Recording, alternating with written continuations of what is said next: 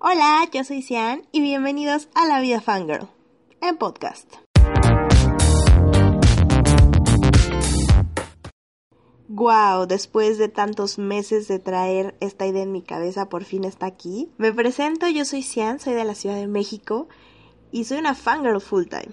Este proyecto empezó ya hace casi dos años. Empecé en esta onda escrita, después hace casi un año me mudé a YouTube, donde también tengo un canal y les comparto todas mis experiencias fangirls a dónde voy, los conciertos, meet and greets, etc. Y ahora tenía muchas ganas de compartir ciertos temas con la gente, pero más en modo platiquita, relax. Y también hay mucha gente que quiere estar de invitada en el proyecto, pero que le da pena salir a cuadro. Entonces creo que esta era una excelente opción, así que ya por fin está aquí materializada como yo quería. Hace unos días, viendo mis recuerdos de Facebook, encontré un estado que yo escribí hace ya algunos años donde estaba molesta porque había mucha gente juzgando esta decisión mía de ser fangirl. Y me di cuenta que muchos de este tipo de mensajes, mucha gente que opina al respecto es porque no tiene idea de qué es este mundo o también porque tienen cierto estereotipo. O sea, para todos ser fan y ser fangirl, porque aunque parecería que son la misma cosa, siento yo que son dos cosas diferentes. Ahorita les voy a explicar por qué. Es esta niña de 13 años corriendo atrás de su artista gritando como loca. Que las hay, las hay, sin duda. Pero creo que va más allá de eso. Yo entiendo y respeto que tú no tengas ni la más mínima idea de lo que hacemos, por qué lo hacemos. He escuchado gente que dice, yo no las entiendo. Es que yo no sé por qué admirar tanto a alguien. Son personas de carne y hueso. Es que por qué los ven tan inalcanzables, etcétera. Y yo decía, ok, yo entiendo que tú digas, es que por qué sigan a X o Y persona. Pero yo hacía esta comparación. Por ejemplo, hay gente a la que le gusta correr, le encantan los maratones, le encantan los triatlones, se prepara todos los años. Esa satisfacción que a ti como corredor te produce cruzar la meta y decir lo logré todos estos meses de entrenamiento, todo valió la pena. Tu persona que le encanta, no sé, inserte cualquier hobby aquí. La satisfacción que te produce y la felicidad, la emoción que te produce lograr algo dentro de ese hobby o esa pasión tuya es exactamente la misma pasión y la misma felicidad y la misma emoción que nos provoca a nosotros como fans conocer a alguien, tal cual. Y que aquí viene esta parte de porque digo que ser fan y ser fanger son dos cosas que van de la mano pero al mismo tiempo son diferentes. Hay gente a la que solo le gusta algo y ya. Hay gente que es fan que ya sigue la carrera de su artista, que ya compra sus discos, que ve sus programas, que ve entrevistas, etcétera, etcétera, etcétera. Ok.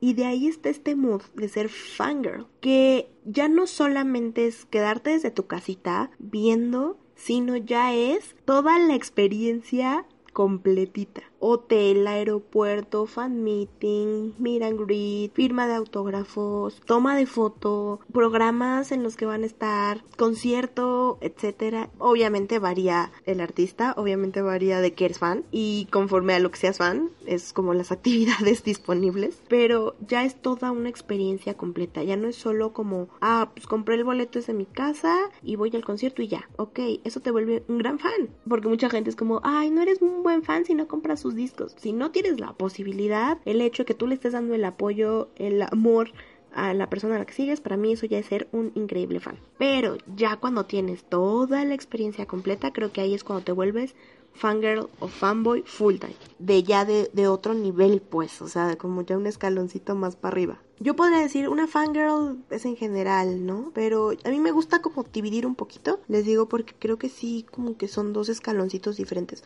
Obviamente va de la mano, no puedes ser fangirl si no eres fan de algo. O sea, eso sin duda. Pero quiero dejar un poquito más claro el asunto y espero que sea así y espero no estarlo revolviendo mucho. Les voy a contar mi historia personal. Yo desde niña soy fan de la música me encanta la música, de todo tipo. Estoy siempre abierta a propuestas musicales nuevas, no solo mexicanas, sino también de diferentes partes del mundo, etc. Mi primer concierto fue por ahí de los 6 años, pero fue ya hasta mi adolescencia cuando yo me di cuenta que ya era fan de algo, que fue de los Jonas Brothers. Que por cierto, haciendo un gran paréntesis, justo cuando estoy grabando esto, se anunció que los Jonas Brothers vuelven, así que estoy muy emocionada, estoy muy feliz.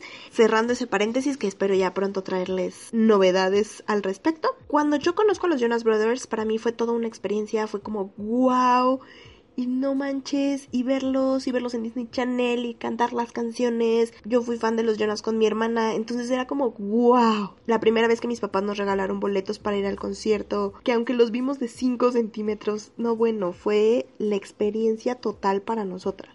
Ya cuando yo crecí y platicaba con otras amigas fans de los Jonas, para mí era como, no manches, amigas que estuvieron en prueba de sonido, por ejemplo. Y yo decía, wow, no manches, qué padre, qué buena onda. No, yo, cuando a mí me gustaban los Jonas, yo no tenía ni idea que eso se podía hacer.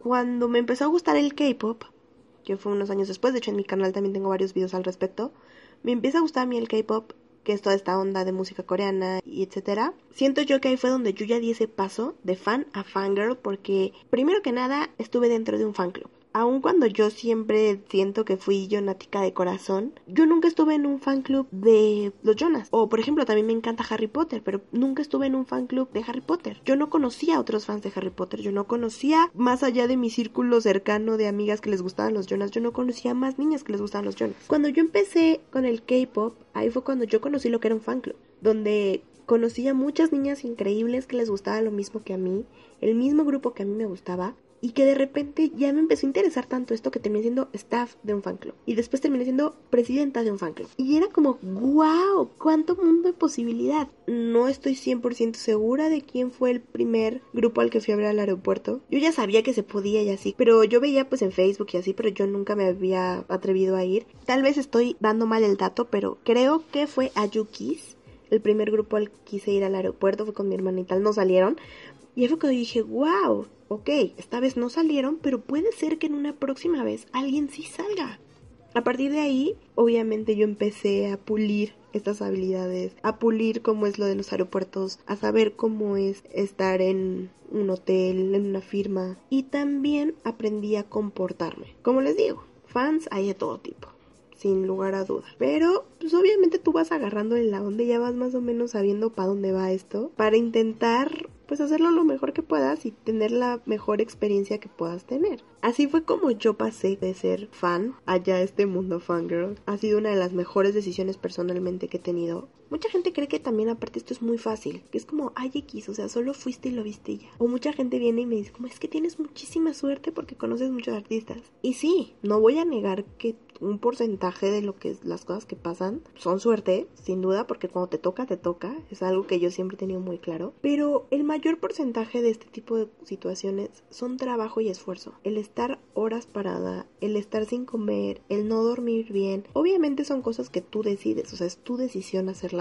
Pero es toda una serie de actividades que no son fáciles. O sea, de repente saber que tienes que ir a una firma de autógrafos, pero tienes que estar formada 12 horas, porque si no ya no alcanzaste brazalete. O sea, sí es tu decisión hacerlo, pero al mismo tiempo pues es un sacrificio duro. Parecería muy fácil, ay, aquí solo llegan y lo ven, no manchen, o sea, es haber estado en el aeropuerto seis horas porque pues el vuelo se retrasó. Entonces, sí, suerte, pero al mismo tiempo no, y me gustaría también pues que la gente que no sabe de esto, que la gente que no conoce de lo que es ser fangirl o fanboy, pues empiece a saber qué hay en nuestras cabezas y qué hay en nuestro mundo y pueda entendernos un poquito más y así en un futuro cuando ustedes se topen con un fan ya entiendan un poquito más de esta situación. Y que bueno, que si tú eres un fan, te sientas identificado con mis palabras y digas, ah, no, sí es cierto, o ah, no, a mí no me ha pasado, ¿saben? Pues tengo muchos otros temas de los cuales quiero platicar, ya será en próximas semanas cuando lo estemos tocando. Hablaré de cosas padres, de cosas divertidas y también de cosas en las que nadie habla, porque sí, no todo es color de rosa en este mundo. También pues vienen muchísimos invitados, ya tengo a varios en la lista, así que me emociona mucho. Espero que este primer episodio les haya parecido interesante, que esta pequeña introducción fuera quizás hasta divertida y sepan más o menos por dónde va la idea de este podcast. Antes de terminar, quisiera hacerles una recomendación. Voy a tratar de cada semana hacer una recomendación variadona.